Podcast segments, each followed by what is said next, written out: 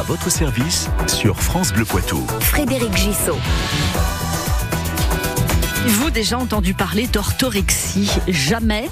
Euh, c'est normal parce que le terme est assez récent. L'orthorexie, c'est l'obsession euh, de manger et non pas pour le plaisir du goût, mais en scrutant l'apport nutritionnel et les bienfaits de chaque aliment.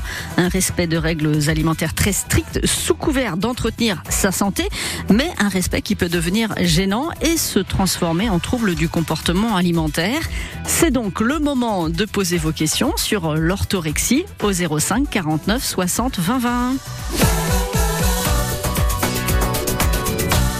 Bonjour Romain Lecomte. Bonjour. Vous êtes diététicien au Centre hospitalier universitaire de Poitiers et vous êtes spécialiste des troubles du comportement alimentaire atypique. Ça fait pas si longtemps que ça qu'on entend parler d'orthorexie.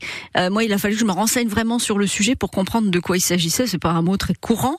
C'est un phénomène nouveau aussi? Euh, alors, il paraîtrait que ça reste euh, assez récent. Euh, c'est en 97 qu'un docteur américain, Bratman, en fait, a écrit un premier bouquin qui décrivait ce qu'il a rencontré lui en fait en consultation avec des patients qui étaient de plus en plus obsédés par le caractère sain de leur alimentation, de plus en plus obsédés et exigeants, on va dire, en ce qui concerne la qualité nutritionnelle, la provenance des aliments ou, ou la préparation de leur, la préparation de ces derniers. Et, et donc en soi, c'est aussi une maladie, comme vous l'avez rappelé, qui pas en réalité qui est pas qui est pas classé dans, le, dans, dans, les différents répertoires en fait, hein, mm, mm. qui, qui, qui, qui, répertorie les maladies comme le, le, la classification internationale des maladies ou les DSM. Euh, ce qui fait que du coup, c'est des, il n'y a pas de parcours de soins identifié en fait pour pour ces gens-là. Mais il peut y avoir un accompagnement et on le verra. Il faut pas forcément rester seul sous prétexte qu'il n'y a pas un parcours euh, qui est mm, tout à fait organisé parce que on, on, va le voir au cours de cette émission. Euh, ça trouble évidemment la, la vie quotidienne. Est-ce que c'est un contrepoids à la malbouffe? Parce que quand même, ça fait des années euh, avec les aliments ultra transformés, on sait que c'est trop sucré, c'est trop salé, euh, c'est trop gras. Euh, est-ce que finalement il n'y a pas, a pas un phénomène de, rejet de cette malbouffe qui nous envahit avec ces produits industriels ultra transformés? Alors. Euh, ça c'est possible. Euh, je dirais aussi que j'aurais plus ça en fait comme étant un effet secondaire possiblement de euh, des politiques de santé qui sont menées de l'information de la part des pouvoirs publics à ce sujet-là concernant justement bah, la malbouffe hein, donc et les conséquences qu'elle peut avoir sur notre sur notre santé. Euh, des politiques de santé ont été éditées et, euh, et mises en application et les messages en fait euh, passant, les, les, la population s'en est emparée et on est tous plus ou moins sensibles en fait à à, à ça et il y en a qui vont s'en emparer avec euh, plus de force et de ténacité que, que d'autres je pense. Quand on voit justement, alors c'est vrai qu'il y y, y a des campagnes, il y a des obligations pour afficher justement éviter de manger trop gras faites du sport, etc., et activité physique. Mais quand on voit le, le taux d'obésité chez, chez les enfants, chez les jeunes, qui ne cesse de monter, euh, mm. on se dit que tout le monde n'a pas intégré effectivement ces messages dont vous venez de nous parler. Ouais, alors ça effectivement c'est un peu, ça paraît être un paradoxe. Alors c'est de l'épidémiologie là, j'ai pas forcément la casquette, mais effectivement on constate que malgré les politiques de santé, donc en France c'est le programme national nutrition santé, euh, depuis le début des années 2000, malgré ça en fait on voit que la, la prévalence de l'obésité elle augmente dans toutes les catégories d'âge. Euh, donc de là à dire que c'est pas forcément intégré, je ne sais pas. En tout cas, c'est peut-être que ça a été mal intégré. En tout cas, pour certaines pour certaines personnes qui vont devenir justement obsédées par euh, par euh, par la qualité nutritionnelle et le caractère sain de leur alimentation. On parle d'orthorexie ce matin, cette obsession de manger sain. Quel rapport avez-vous avec l'alimentation? Est-ce que vous scrutez de près l'apport nutritionnel de ce que vous mangez? Est-ce que vous êtes un petit peu à la louche en essayant d'équilibrer les repas, le contenu de, de votre assiette?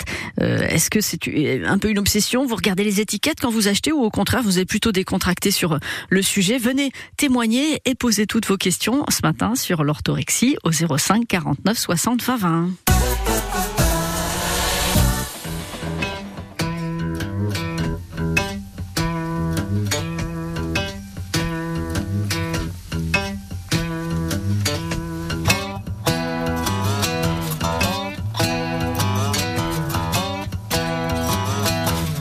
La musique que j'aime, elle vient de là, elle vient du blues. Les mots ne sont jamais les mêmes pour exprimer ce qu'est le blues. J'y mets mes joies, j'y mets mes peines, Et tout ça, ça devient le blues. Je le chante autant que je l'aime. Et je le chanterai toujours. Il y a longtemps sur des guitares, des manoirs lui donnaient le jour pour chanter les peines et les espoirs, pour chanter Dieu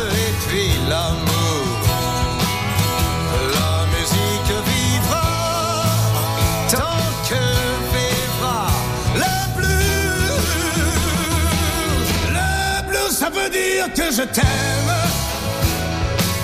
et que j'ai mal à en crever. Je pleure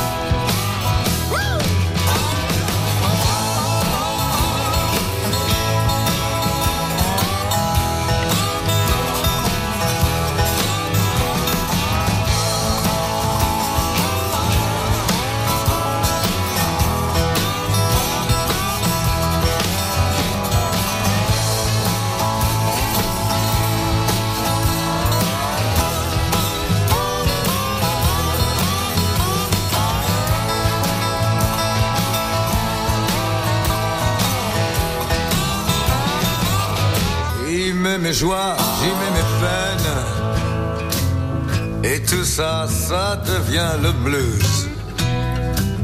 Je le chante autant que je l'aime. Et je le chanterai toujours. Il y a longtemps sur des guitares, des mains noires lui donnaient le jour pour chanter les peines et les espoirs, pour chanter Dieu et puis l'amour.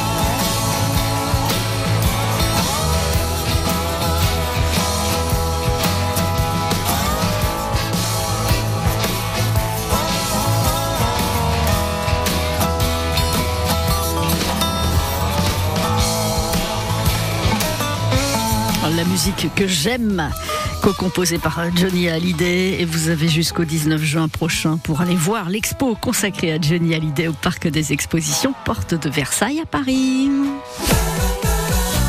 L'orthorexie, vous ne connaissez peut-être pas ce mot, c'est l'obsession de manger sain et il y a un certain nombre de personnes qui sont atteintes d'orthorexie. On en parle avec vous, Romain Lecomte, vous êtes diététicien au CHU de Poitiers, spécialiste des troubles du comportement alimentaire. L'orthorexie, vous nous disiez tout à l'heure, euh, c'est un médecin américain qui a mis ce mot-là sur ce comportement-là, cette obsession de manger sain en 1997. Je voudrais qu'on revienne sur pourquoi on mange, un peu la question de base, un peu la question euh, fondamentale. Alors, on va manger pour plusieurs raisons. Euh, essence, enfin, la, la première, on va dire celle qui paraît la plus évidente, c'est de manger d'abord pour sa survie, hein, de manger pour vivre. Donc ça, c'est c'est la fonction nutritionnelle de l'alimentation. Tous, tous les tous les êtres vivants euh, consomment, mangent, enfin pour ça, Exactement. pour la même raison. Exactement. Euh, il va y avoir euh, deux autres fonctions qu'on va qualifier euh, d'essentielles ou des primaires dans l'alimentation. La fonction hédonique qui va consister à euh, manger pour se faire du bien. Euh, et puis une troisième fonction qui est, qui est la fonction euh, symbolique qui, elle, va consister euh, à manger en phase avec ses valeurs. Donc là, ça, ça, ça relève des convictions euh, religieuses, politiques, environnementales. Donc ça dépend des, des, des cultures et des époques. Mais glo- globalement, l'alimentation, elle remplit ces trois fonctions-là. C'est énorme quand même. Mhm. Hum, C'est pas rien. Alors quand il y a une des trois fonctions qui dysfonctionne, ça peut poser des problèmes? Alors, effectivement, euh, globalement, pour que l'alimentation soit équilibrée, on va considérer qu'il faut que ces trois fonctions-là soient assurées, que l'alimentation du moins permette d'assurer ces trois fonctions. Et euh, en l'occurrence, pour celle qui nous intéresse, quand la fonction nutritionnelle euh, euh, prend le pas sur les deux autres, aller jusqu'à les occulter carrément, euh, là, ça peut, ça peut bah, entraîner des troubles des conduites alimentaires. Parce que, ben, en l'occurrence, on, a- on, a, on, a, on a vraiment besoin des trois. On peut imaginer quand on mange hein, qu'on on remplit, on, on- remplit deux jauges, on va dire à minima. Il y a une jauge d'énergie qu'on remplit et puis aussi une jauge de plaisir. Et si une des deux jauges en fait est insuffisamment remplie, ça va stimuler, ça va stimuler notre envie de manger et on, va manquer quelque part. Et, euh, et donc par là, on va se mettre à manger à des moments qui seraient inhabituels euh, ou en tout cas du moins inadaptés. Et ça peut, c'est un premier pas vers les troubles du comportement alimentaire. Oui, et puis ça peut dérégler tout le système. Évidemment, on parle d'orthorexie ce matin euh, et on parle avec Romain Lecomte, spécialiste des troubles du comportement alimentaire. Vous avez justement des questions sur ces troubles du comportement alimentaire. Vous êtes vous-même concerné ou quelqu'un de votre entourage pour lequel vous vous faites pas mal de soucis sur le sujet. Évidemment, vous pouvez poser toutes vos questions ce matin, y compris de manière anonyme, si vous le souhaitez, au 05 49 60 20 20. Je voudrais revenir avec vous, Romain Lecomte, sur la fonction euh, hédonique de, de l'alimentation. Il y a aussi un rapport euh, très charnel, très français avec la cuisine, et on va parler parfois ju- jusqu'à jusqu'au mot gastronomie. Euh, C'est très français d'aimer la bonne bouffe, comme on dit. Euh, bon, on parle même de modèle français hein, de ce côté-là. C'est culturel. Hein. Euh, c'est culturel. Alors, on va le retrouver aussi dans d'autres pays, euh, euh, dans d'autres pays euh, latins, que ce soit l'Italie, l'Espagne, la famille, euh, le Portugal aussi également. La famille est très présente euh, autour autour du repas. En France aussi, c'est vrai que c'est particulièrement marqué. On est connu pour ça. Euh, bah, ça fait partie, euh, ça fait partie des éléments en fait aussi qui vont, qui vont, qui vont contribuer du moins à pour les personnes pour qui c'est important, parce qu'il y a des personnes pour qui justement ça ne sera, ça ne sera pas important hein, de, partager des repas, etc. Mais pour toutes les personnes pour qui c'est le cas, quand ça manque, euh, c'est véritablement aussi quelque chose qui fait que, bah, quelque part, on peut rester sur notre faim. euh, euh, en fin de repas. Si le repas n'a pas été vraiment plaisant, on n'est pas pleinement satisfait. On va essayer de voir où on met le curseur par rapport à, à l'orthorexie, à partir de quel moment le, le terme peut s'appliquer, parce que finalement c'est assez logique de regarder ce qu'on mange, d'essayer d'avoir des repas équilibrés. euh, C'est pas problématique en soi. Alors non, et c'est en ça que c'est difficile, sans ça d'ailleurs que l'orthorexie n'est pas classée encore comme une maladie, c'est parce que la frontière elle est floue entre euh, entre le caractère sain de faire attention à son alimentation et le caractère pathologique. Euh, Il y a même d'ailleurs maintenant de- des, des auteurs hein, euh, euh, en préparant là cette émission, j'ai vu qu'il y a des auteurs qui parlent même maintenant euh, d'orthorexie saine versus orthorexie pathologique justement. Parce Euh, qu'ils sèment encore plus le trouble sur l'orthorexie. Parce oui. que, hein, Oui, évidemment, ça facilite pas les choses, mais c'est parce que bah là, je pense que la communauté est en pleine ébullition là-dessus pour les gens qui s'y intéressent. Euh, euh, donc c'est normal, effectivement. Ah, D'ailleurs, euh, on s'aperçoit. Alors, il y a un test hein, assez populaire qui s'appelle l'ortho 15, qui permet donc qui permettrait de diagnostiquer l'orthorexie, même si les chercheurs à ce sujet sont pas vraiment tous d'accord. Mais globalement, on observe que il y a des catégories de population qui sont plus sujettes à l'orthorexie, et dedans, on va trouver par exemple les professionnels de santé, les diététiciens nutritionnistes, les sportifs de haut niveau, qui, pour 80-90% d'entre eux, ont un score positif à l'ortho 15. Ils ne sont pas toutes ces personnes-là n'ont pas forcément un comportement alimentaire pathologique. Euh, pour autant, ben, il y a une attention accrue portée, portée sur le caractère sain de l'alimentation. On va voir ce qui définit justement un aliment sain, parce que le mot sain, on l'emploie depuis le début de l'émission. Qu'est-ce que ça veut dire très concrètement? On va essayer de comprendre euh, en quoi ça relève d'un trouble du comportement alimentaire, cette obsession de manger sain, comment sortir de l'orthorexie. Mais si vous avez des questions sur tous les troubles du comportement alimentaire, euh, du comportement alimentaire, pardon, euh, n'hésitez pas à intervenir dans l'émission 05 49 60 20 20. C'est une chanson qui parle d'un amour non partagé qui est obsédant. C'est la chanteuse suédoise Néa.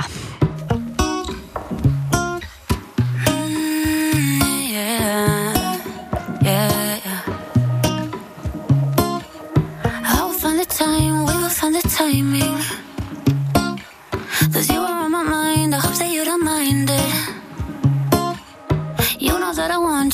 that I want you next to me. But if you need some space, I will step away.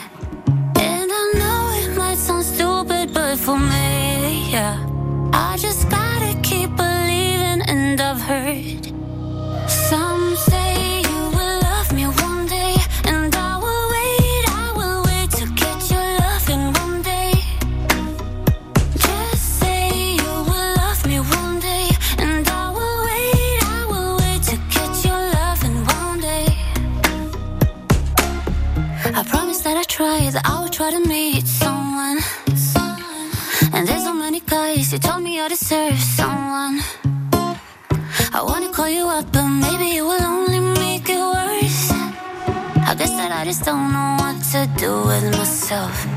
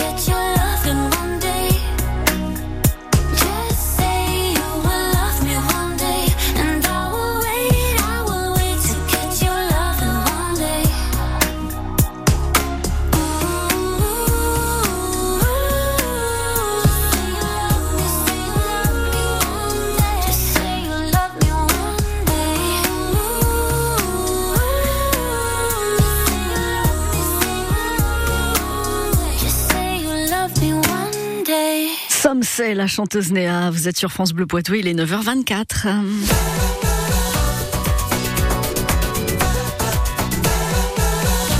Faites vos courses alimentaires, qu'est-ce que vous regardez? Est-ce que vous regardez pour préparer, pour anticiper euh, des repas équilibrés? Est-ce que vous regardez les étiquettes des produits que vous achetez? On parle ce matin dans à votre service de l'orthorexie, cette obsession de manger sain. Avec vous, euh, Romain Lecomte, diététicien au CHU de Poitiers et spécialiste euh, des troubles du comportement alimentaire atypique. Il y a un certain nombre de nos auditeurs qui sont atteints du, diabète et quand ils découvrent le diagnostic, surtout pour le diabète de, de type 2, euh, ça percute un peu euh, les habitudes, évidemment, parce qu'on se dit qu'on peut pas continuer à manger de la même manière avec un diabète, a priori. Euh, D'ailleurs, si vous avez des questions à ce sujet, on vous attend au 05 49 60 20 20. Est-ce que ça peut déclencher ce- cette obsession dont nous parlons ce matin ensemble? Alors ça peut effectivement déclencher, par exemple, une, espèce de rupture biographique comme ça. Euh, on a une vie euh, comme elle est, et puis d'un coup, paf, on a une maladie qui nous tombe dessus, une maladie chronique, dont on nous explique que l'alimentation peut venir impacter directement un des symptômes, là, en l'occurrence la glycémie, c'est-à-dire la quantité de sucre dans le sang. Euh, on va se mettre à repenser en fait notre façon de vivre et donc notre façon de manger.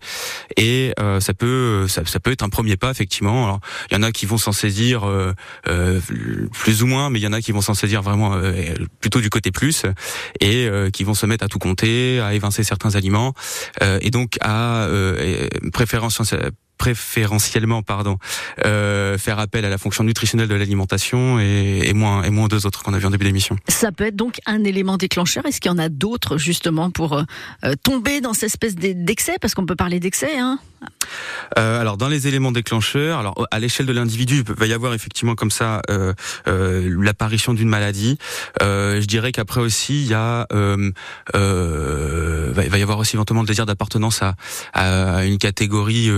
Euh, je pense par exemple aux, euh, aux sportifs euh, en salle de sport ou les sportifs professionnels ou ou alors aussi l'apparition de convictions, l'acquisition de convictions. Là, je pense par exemple aux gens qui sont soucieux du bien-être animal, qui vont aller ou tendre vers le véganisme ou ne serait-ce que le végétalisme ou le, vé- le végétarisme, qui vont vouloir faire particulièrement attention soit à leur santé, soit à la provenance des aliments. Et puis, on va avoir aussi en fonction des âges de la vie. Alors là, j'ai pas vraiment de chiffre là-dessus, c'est un avis plutôt personnel. hein, donc, mais je dirais que quand on commence à à bah, sentir qu'on vieillit un peu, quoi, que qu'on arrive en, en milieu en milieu de trentaine peut-être, que le corps est plus tout à fait pareil, qu'on récupère pas pareil les lendemains de fête et compagnie. On va, Oui. on commence à faire un peu attention à notre mode de vie. Et il y en a qui vont s'en saisir beaucoup plus. Et puis peut-être aussi un peu plus tôt encore là maintenant, je pense aussi également. Et là, ça fait plus trouble du comportement alimentaire euh, euh, à l'adolescence, la transformation du corps.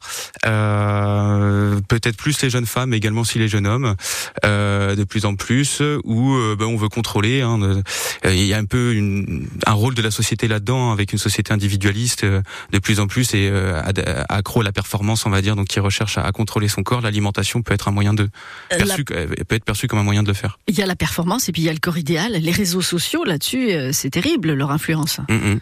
Effectivement, euh, c'est plutôt assez terrible, euh, avec des vidéos qui nous montrent tout le temps le même type de personnes, et donc bah, on peut être vite tenté de vouloir leur ressembler, en tout cas tout simplement de se comparer. Ça c'est normal de se comparer à, ce qu'on observe, mais en se comparant tout le temps au même type de au même phénotype, hein, donc des corps minces et musclés, avec des personnes en bonne santé qui revendiquent justement faire attention à leur alimentation, à leur mode de vie.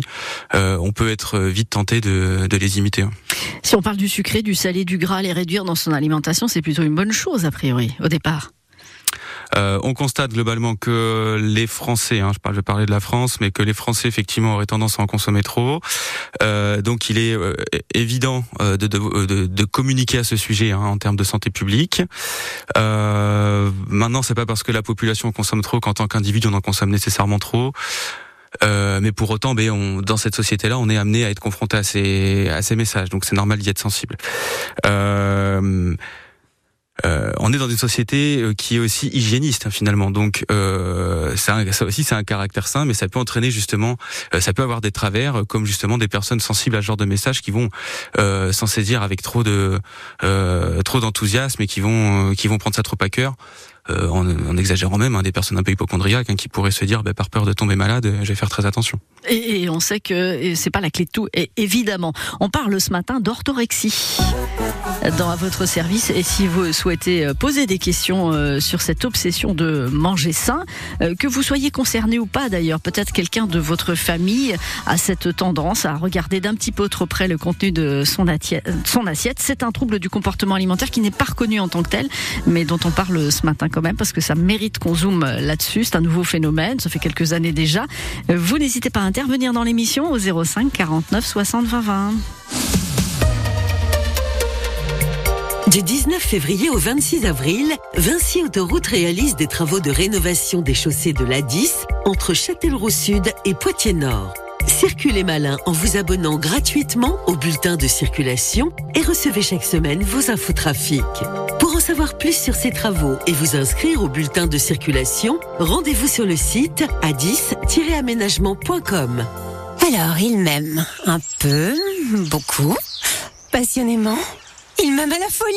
Et avec Costa, je paie moitié prix. Pour la Saint-Valentin, réservez votre croisière avant le 25 février. Votre moitié paie moitié prix. Info en agence de voyage ou sur costacroisière.fr. Costa. L'abeille domestique, c'est la star des abeilles.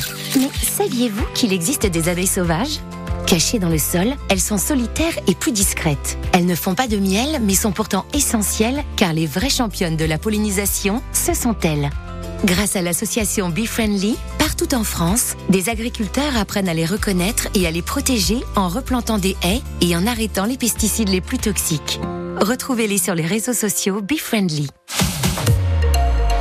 Quand vous écoutez France Bleu, vous n'êtes pas n'importe où. Vous êtes chez vous. France Bleu, au cœur de nos régions, de nos villes, de nos villages. France Bleu Poitou, ici, on parle d'ici. Votre service sur France Bleu Poitou. Frédéric Gissot. TCA, ça veut dire trouble du comportement alimentaire. Vous êtes un, un spécialiste de ce type de trouble, Romain Lecomte, et vous êtes diététicien au CHU de Poitiers. On parle avec vous ce matin d'orthorexie, cette obsession de manger sain. Euh, ça peut aller très loin, c'est ce qu'on va voir avec vous dans, dans un instant, mais je voudrais qu'on revienne d'une manière un peu plus générale sur euh, les troubles du comportement alimentaire. On connaît un peu la boulimie, l'anorexie. Est-ce que vous pouvez nous, nous décrire un tout petit peu cette famille?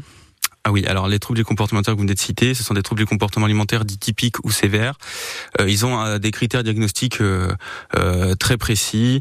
Euh, on va pas, on va pas tous les énumérer, mais globalement l'anorexie mentale, ça va consister à euh, rechercher, enfin du, du moins à manger de manière euh, insuffisante dans le but de maintenir un poids en dessous, euh, euh, en dessous d'un poids qui nous, qui nous, qui nous inquiéterait. Euh, Et ça touche essentiellement des jeunes femmes. alors ça touche essentiellement des jeunes femmes. La proportion, je ne l'ai plus, mais je crois ça doit être euh, 9 femmes pour un homme, je crois. C'est ça. Euh, la boulimie, elle, euh, euh, ça va consister en fait à ingérer des quantités de nourriture gigantesques dans un temps euh, limité euh, et à adopter ensuite des stratégies compensatoires. Donc se faire vomir, utiliser des laxatifs ou euh, faire du sport à outrance. Et puis il y en a un troisième, le binge eating disorder. Ça ressemble à la boulimie, mais il n'y a pas nécessairement de stratégie compensatoire. Donc ça, c'est les euh, troubles du comportement alimentaire typiques. L'orthorexie, elle ne se classe pas là-dedans. Déjà, elle ne se classe pas encore euh, dans, dans, dans ces répertoires-là, mais pour la situer euh, pour nos auditeurs, c'est euh, peut-être éventuellement un état transitoire, euh, c'est-à-dire une, étape euh, vers ces troubles du comportement alimentaire là. Je pense que c'est pour ça en fait que il y a des auteurs qui s'y intéressent parce que ça peut être une espèce de basculement progressif vers ces troubles du comportement alimentaire là. Euh, quel est l'élément qui doit nous, inquiéter si on a quelqu'un dans sa famille, dans son entourage proche, euh, qui a cette tendance à l'orthorexie, à regarder vraiment euh, ce qu'il mange à la loupe? Alors, ce qui pourrait éventuellement inquiéter, euh, en tout cas du moins interpeller, parce qu'inquiéter c'est encore autre chose, mais interpeller, euh, ce serait un changement euh, brutal euh, du comportement alimentaire qui serait associé à des répercussions euh, sur différentes sphères de sa vie, donc sur la santé mentale, avec euh, ben, une obsession qui deviendrait presque maladive. hein. Typiquement, on peut imaginer quelqu'un qui planifie donc du coup tous ses repas et qui à l'annonce d'un repas ou d'une prise alimentaire non planifiée va faire des crises de panique. euh, euh, va commencer à s'inquiéter. Ça peut être quelqu'un aussi qui va se mettre à refuser toutes les sorties euh, parce qu'il ne pourra pas contrôler du coup ce qu'il mange ou ce qui sera à disposition. Euh, et puis ça, il peut y avoir aussi après des conséquences sur la santé, je dirais plus physiologique, avec une perte de poids importante, euh, en, en allant dans l'extrême avec carrément de, des pertes de, de cheveux, euh, des ongles qui qui se cassent, un assèchement de la peau, enfin donc des, Des des carences. des carences nutritionnelles. Vous avez évoqué euh, tout à l'heure, et je voudrais y revenir, euh, le, le, le véganisme par exemple, ou les gens qui, qui ont une alimentation assez ciblée, sans gluten, euh, les gens qui sont euh, végétariens, végétaliens, il y a pas mal de nuances euh, aujourd'hui. Euh, ces, régimes, entre guillemets, euh, un peu particuliers, sont parfois inquiétants ou pas nécessairement? Euh, bah là encore, ça s'apprécie, je pense, sur la manière dont ils sont suivis euh, par, euh, par les mangeurs. Euh, euh, en ce qui concerne le véganisme, je pense que euh, à l'instauration de ce, de ce régime, c'est bien d'être euh, suivi par un professionnel de santé et de faire des, des bilans sanguins régulièrement parce que c'est un régime qui est plutôt carentiel. Euh, le végétarisme, lui, pas nécessairement quand il est bien conduit. Les alimentations, elles, sans gluten, sans lactose, etc. Euh, euh, quand elles sont auto-administrées, disons, euh, elles sont rarement difficilement vécues. Euh, ça vaut quand même le coup de de, de rechercher euh, à l'aide d'un médecin spécialiste s'il y a vraiment nécessité de les suivre euh, ces régimes-là sans gluten, sans lactose, parce que pour le coup, sans qu'il soit nécessairement carentiel, ça pourrait entraîner des carences. Euh, Si on le fait sans trop savoir ce qu'on fait, euh, on peut exclure vraiment trop d'aliments et, euh, et, et, finir par être carencé. 05 49 60 20 20, il est encore temps évidemment d'intervenir dans cette émission. Si vous voulez apporter un témoignage, poser une question, nous parlons ce matin de l'orthorexie, cette obsession de manger sain. Comment identifier cette orthorexie? Il y a des signes évidents, des signes qui le sont moins. Comment sortir de l'orthorexie? On va essayer de répondre à, à cette question. Ce sera juste après Gérard Lenormand.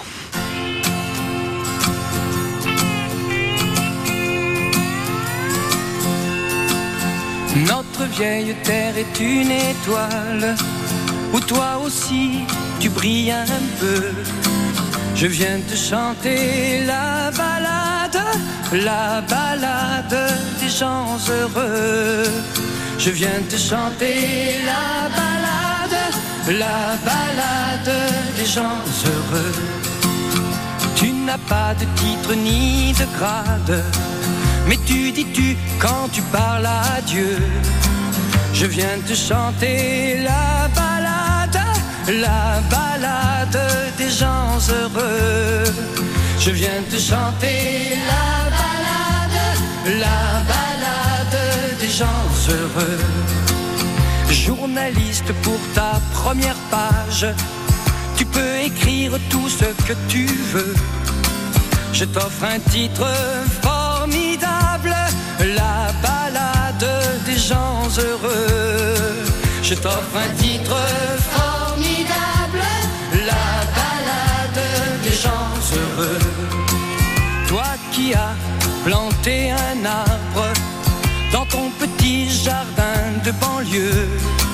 je viens te chanter la balade, la balade des gens heureux. Je viens te chanter la balade, la balade des gens heureux. Il s'endort et tu le regardes. C'est un enfant, il te ressemble un peu.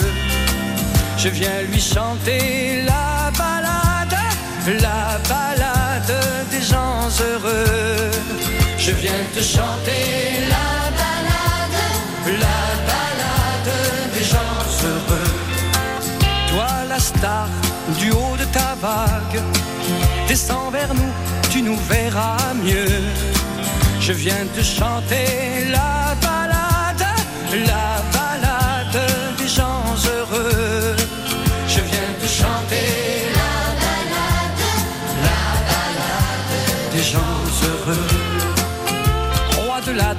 et de la rigolade, rouleur flambeur ou gentil petit vieux.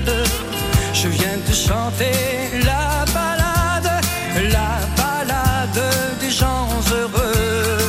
Je viens te chanter la balade, la balade des gens heureux. Comme un cœur dans une cathédrale, comme un oiseau qui fait ce qu'il veut. Tu viens de chanter la balade, la balade des gens heureux. Tu viens de chanter la balade, la balade des gens heureux. La balade des gens heureux, Gérard Lenormand qui a sorti en 2021 un album, Le goût du bonheur. Le bonheur est dans l'assiette pour la plupart d'entre nous, euh, mais certains ont des difficultés euh, justement à composer une assiette à leur goût. Alors quand je parle de goût, euh, ça peut être une obsession justement. C'est pas le goût gustatif. On parle ce matin d'orthorexie avec vous, Romain Lecomte. C'est cette obsession de, de de manger sain. Vous nous avez dit tout à l'heure qu'il y avait des populations qui étaient plus sensibles à ce qu'on met dans l'assiette. On a parlé du du corps médical. A priori, vous n'êtes pas concerné vous personnellement, mais ça ça peut arriver dans votre entourage professionnel évidemment. On a parlé des sportifs. Là, on sait que ça peut être obsessionnel hein, ce qu'on mange parce que ça a un impact aussi sur les performances. Ça, ça va avoir un impact sur les performances parce que donc alors là je suis pas spécialiste hein, mais euh, il y a il y a il y a il y a des alimentations en tout cas des des, des, processus des régimes de récupération de, de préparation à l'effort euh, et donc oui ça fait partie vraiment du processus de préparation des sportifs euh, que ce soit euh, en athlétisme au tennis aussi hein. il y a des joueuses qui en ont parlé ouvertement, comme Caroline Garcia par exemple hein, qui souffrirait de troubles du comportement alimentaire et, euh, et et ça fait partie de la composante. Alors là aussi encore, hein, les femmes sont peut-être plus sujettes à ça, mais peut-être parce qu'aussi euh, on, on en parle un peu plus ou, euh, ou c'est peut-être plus recherché, disons. Euh, mais ça touche également les hommes. Alors là, je pense tout simplement aux, aux comment on appelle ça, aux culturistes, hein, ceux qui font de la muscu, qui veulent, qui veulent se, se sculpter un, un, un, un corps euh, euh, particulier. Eux vont vont adopter des comportements alimentaires qui, euh, en tout cas, vont être capables d'endosser des contraintes très importantes avec des conséquences sur leur santé au détriment, je dirais même des, des conséquences sur leur santé, mais vont quand même continuer à le faire. C'est une forme de, ça caractérise d'une certaine manière un trouble du comportement alimentaire. Et, et surtout pour euh, ces sportifs parfois très très haut niveau qui pendant des années vont être contraints. Et du coup, ils vont ils vont être dans la contrainte en permanence et perdre aussi ce plaisir dont on parlait en début d'émission d'être autour d'une table et de manger sans se poser la question de savoir si c'est bon ou pas le temps d'un repas en tout cas. Euh, ouais, alors. Je dirais que ce que vous ce que vous dites là, euh, ça peut peut-être s'illustrer par le fait que euh, une quantité non négligeable de sportifs de haut niveau à l'arrêt de leur carrière, on, on les voit prendre du poids. Euh, possiblement parce qu'en fait ils ont maintenu, pardon un poids euh, bien en dessous du poids pour lesquels ils étaient génétiquement programmés de par leur mode de vie, donc ils avaient une activité qui était bien supérieure à la moyenne, et puis une alimentation qui était certainement euh, très cadrée, voire trop cadrée, en tout cas efficace pour les performances qu'ils recherchaient, mais qui, d'un point, de vue de la santé, euh, a entraîné euh, une sorte de carence calorique et qu'ils ont rattrapé, voire même une carence hédonique, hein, pour reprendre les trois fonctions dont on parlait tout à l'heure, et qui euh, derrière, en fait, hein, la nature, hein, quand on la chasse, elle revient au galop, et bien se rattrape en quelque sorte à la fin de leur carrière. C'est la même problématique parce que là, si on parle des sportifs, tous ceux qui ont des contraintes, dès qu'on parle de régime, régime égale contrainte, il mmh. y a l'effet de compensation derrière, parce qu'on n'est pas heureux avec des contraintes. Euh, on n'est pas heureux. En tout cas, ça coûte de l'énergie et euh, on a une quantité définie d'énergie. Hein, on peut pas la quantifier, mais en tout cas, on peut pas faire, on peut pas agir et euh, à, l'infini sur une journée. Donc, on a une quantité définie et cette quantité d'énergie définie, on va en allouer une partie au régime en l'occurrence, à notre alimentation en tout cas. Et à un moment, la vie fait qu'on n'a plus autant d'énergie, d'autant plus que le le, le coût perçu euh, euh, bénéfice coût justement, euh, lui va augmenter dans le temps. Hein. Plus on va de quand on va faire attention, le temps passant, ça va devenir de plus en plus difficile, d'autant plus qu'on en verra de moins en moins les résultats. En tout cas, on les percevra de moins en moins. Et donc, on va alterner comme ça entre des phases de restriction et puis des phases de désinhibition. Et, euh, et ça, bah, ça peut, on peut le retrouver peut-être aussi chez certains personnes, chez certains patients, pardon, souffrant d'orthorexie. Et plus communément, c'est ce qu'on appelle la restriction cognitive. On va voir justement euh, comment on peut essayer de, de sortir de cette espèce de, de goulot d'étranglement qui est l'orthorexie, cette obsession de manger ça. Mais ça, ce sera juste après Zazie. Un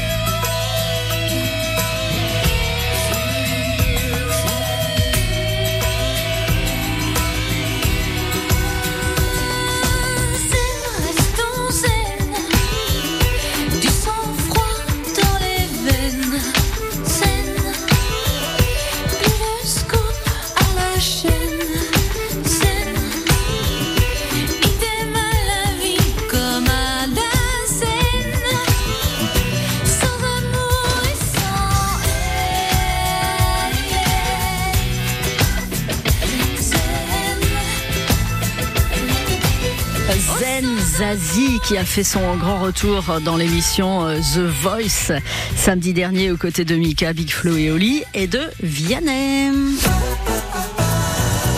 À votre service sur France Bleu Poitou. Frédéric Gissot.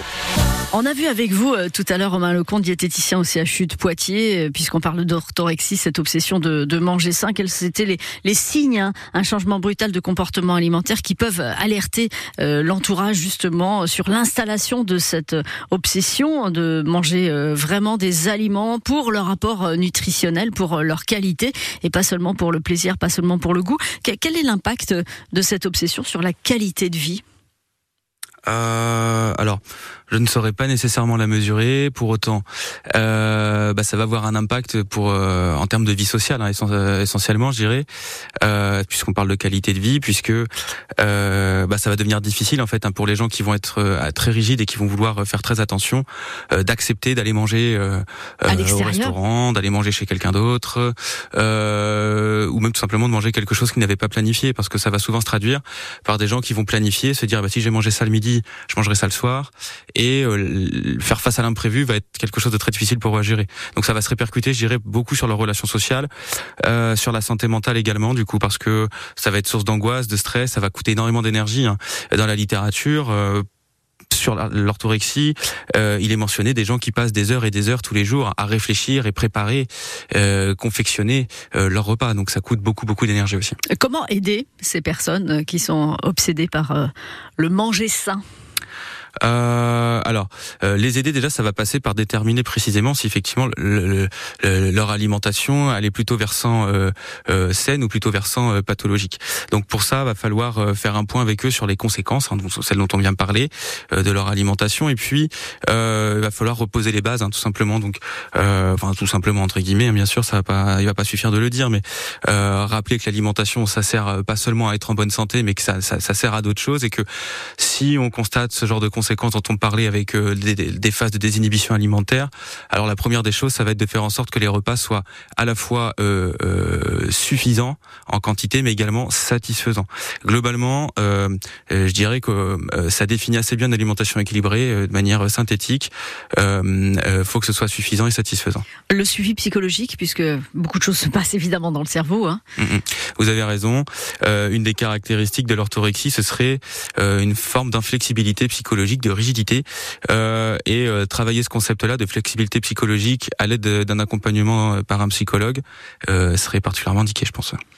Merci beaucoup Romain Lecomte, diététicien au CHU de Poitiers, spécialiste des troubles du comportement alimentaire atypique, d'être venu nous présenter l'orthorexie. On en parle depuis peu, mais je souhaitais qu'on fasse cette émission parce que je pense que c'est un sujet qui peut vous intéresser. L'orthorexie, c'est cette obsession de manger sain. Alors on a parlé de la fonction euh, de manger, justement, euh, c'est nourrir notre corps, c'est pour la survie, mais on a aussi beaucoup parlé, c'est important, de la fonction hédonique, le plaisir de manger et de la fonction euh, symbolique. Vous nous avez dit qu'on était dans une euh, société hyper hygiéniste avec un corps idéal et c'est pour ça qu'il y a un certain nombre de jeunes femmes en particulier qui sont perturbées par des troubles du comportement alimentaire dont l'orthorexie. Ça peut avoir un impact sur les relations sociales, sur la vie de tous les jours. Ça peut créer un haut niveau d'angoisse et c'est pour ça qu'il est important euh, de proposer un suivi euh, psychologique. Vous retrouvez euh, l'article, le replay de cette émission sur l'appli ici et sur le site internet francebleu.fr slash Poitou. On se retrouve demain matin dès 9h pour une émission sur le burn-out parental quand on ne s'en sort plus. À votre service, avec Loisirs Véranda, votre professionnel en fenêtre, volets, store, porte, pergola, véranda, à Migné-aux-Anses. Retrouvez-nous sur loisirs-véranda.fr.